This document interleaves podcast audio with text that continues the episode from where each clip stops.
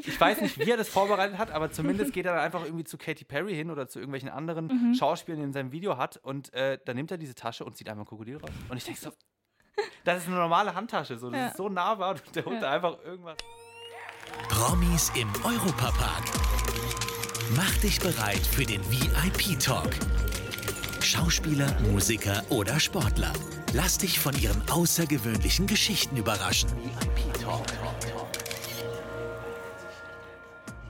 Hallo und herzlich willkommen zu einer neuen Folge VIP Talk.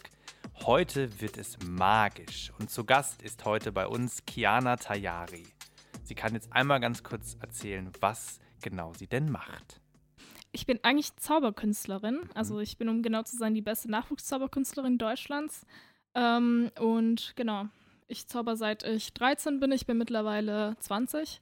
Also seit sieben Jahren jetzt. Ähm, genau, auf große Bühnen, auch in kleinen privaten Feiern, Hochzeiten, Messen, alles dabei.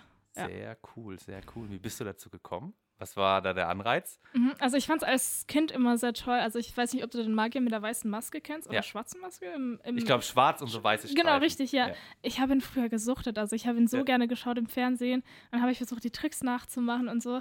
Also die kleinen, nicht die Bühnentricks. Mhm. Und irgendwann habe ich dann selber einen ähm, Zauberkasten geschenkt bekommen als Weihnachtsgeschenk und dann habe ich so damit angefangen und ich war total fasziniert davon, habe mir YouTube-Videos angeschaut, habe Bücher geholt Mhm. und dann die ersten Auftritte gehabt und irgendwann dann auch Richtung ernst werden, quasi auch äh, bei Wettbewerben mitgemacht Ja. und so. Und das war wirklich sehr, sehr tolle Erfahrung.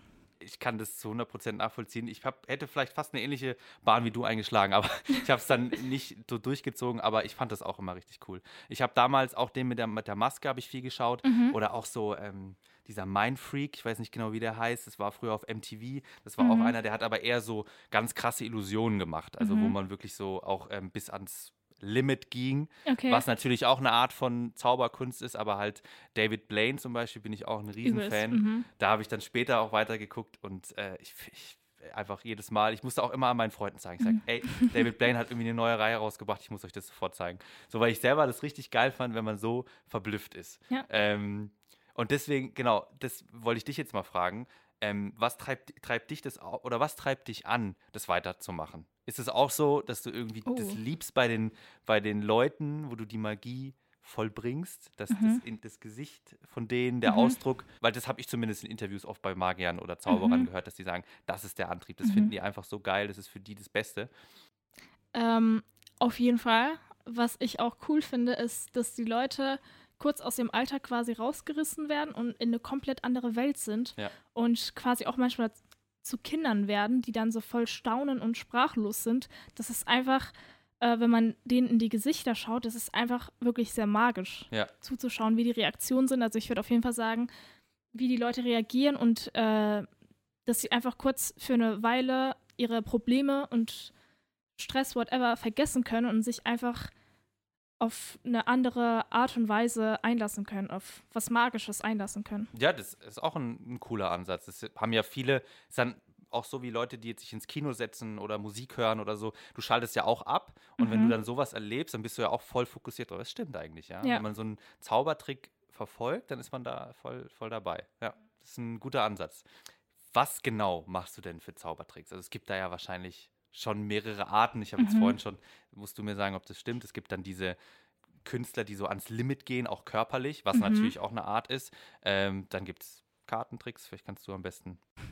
Genau, also ich habe, also es gibt sehr viele Sparten. Ich habe mit Kartentricks angefangen ganz am Anfang ähm, und jetzt ähm, bin ich halt eher im Bereich äh, Parlor Magic. Das, Das, macht heißt, man aber wahrscheinlich auch, also mit Karten anfangen. Genau, ich finde, das ist ein guter Einstieg quasi, weil das sind Tricks, die man schnell lernt und so.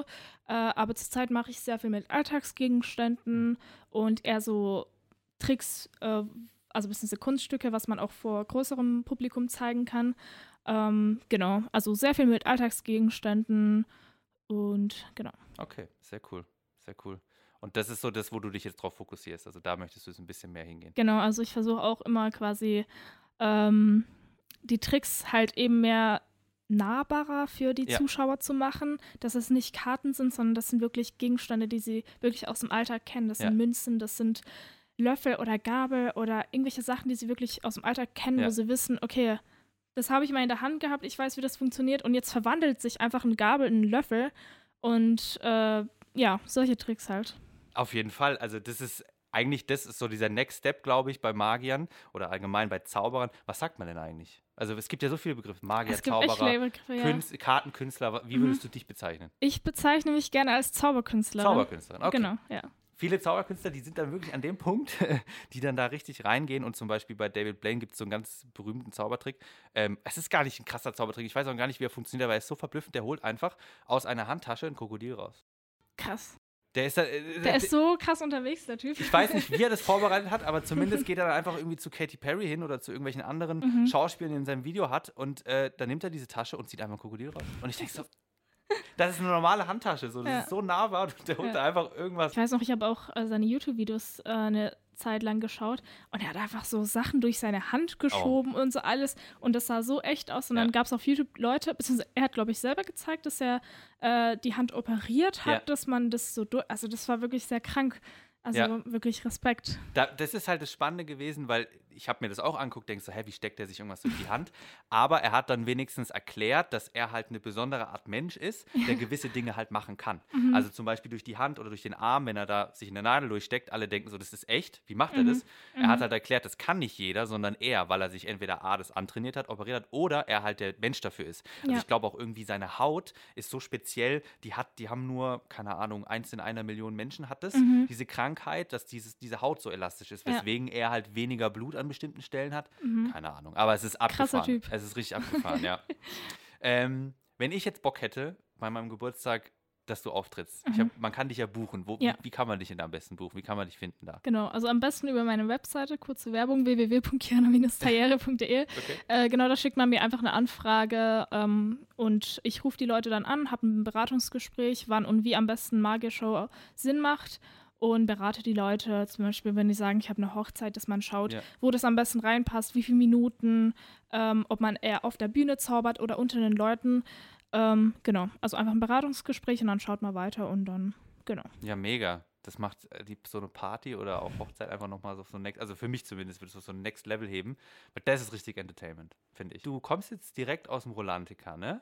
Genau, richtig. Ich war im Rolantica und Ja. zaubere da und es macht wirklich super Spaß. Genau. Wie läuft es ab? Also du, du hast dann da so eine Bühne, wo du trittst auf? Genau, oder? ich bin unter den Leuten, das nennt Ja. sich Close-Up Magic. Ah. Ähm, und genau, also die Leute, die zum Beispiel draußen sind, vor denen habe ich jetzt gezaubert. Ich gehe zu denen einfach und zeige denen ein paar Kunststücke. Oder auch drin ähm, habe ich auch ein paar Kunststücke gezeigt. Es macht wirklich super Spaß, weil die Leute, die sind begeistert, die sind da, um Spaß zu haben. Ja. Und dann ist es wirklich einfach Premium-Unterhaltung, Premium-Erlebnis. Toll. Ja. Ey, du bist sowieso schon in Rolantica, was dich so erschlägt von den ganzen Eindrücken, weil es einfach so geil ist. ja. Und dann äh, kriegst du einfach auch noch so eine, so eine, so eine Zaubershow auch Ja. nochmal. So, einfach auf dem Weg zur, zur Rutsche komm, Ja. ko- kommst du vorbei. Mega. Oder ich ja. fand es auch cool, Leute, die im Wasser sitzen, die haben einfach richtig geil so ein Getränk, Cocktail, Bier, Ja. whatever und auch noch was zu essen und dann äh, gibt es noch davor noch Zaubertricks. Das ist einfach wirklich Premium-Unterhaltung. Premium-Erlebnis. Das ist richtig geil, ja. Ich bin ein bisschen neidisch. Gibt es irgendwas, äh, was jetzt bei dir geplant ist in nächster Zeit? Hast du irgendwelche Projekte, die jetzt anstehen, wo du irgendwie erzählen kannst, wo sich die Leute dann drauf freuen können? Ähm, also ich bin am Silvester im Europapark. Hm. Da können sich die Leute auf jeden Fall darauf freuen. Ähm, sonst Wo bist du da? Bist du bei der Party äh, zwischen den Leuten auch wieder oder hast du eine eigene, so, so eine Bühnenshow? Äh, ich bin im Hotel, glaube Ah, ich. mhm. Ähm, und genau, da wird wahrscheinlich auch sehr viel Closer passieren. Mhm. Ähm, aber da können sich die Leute auf jeden Fall freuen.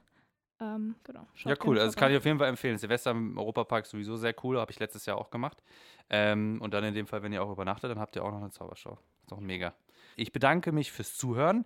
Danke dir, Kiana, fürs äh, Zeigen eines geilen Tricks und dass du da warst. Gerne, gerne. VIP Talk. Das war der Europapark-Podcast VIP Talk. Abonniert diesen Podcast und hört auch in unsere weiteren Europapark-Podcast-Formate rein. Auf VJoy und überall, wo es Podcasts gibt.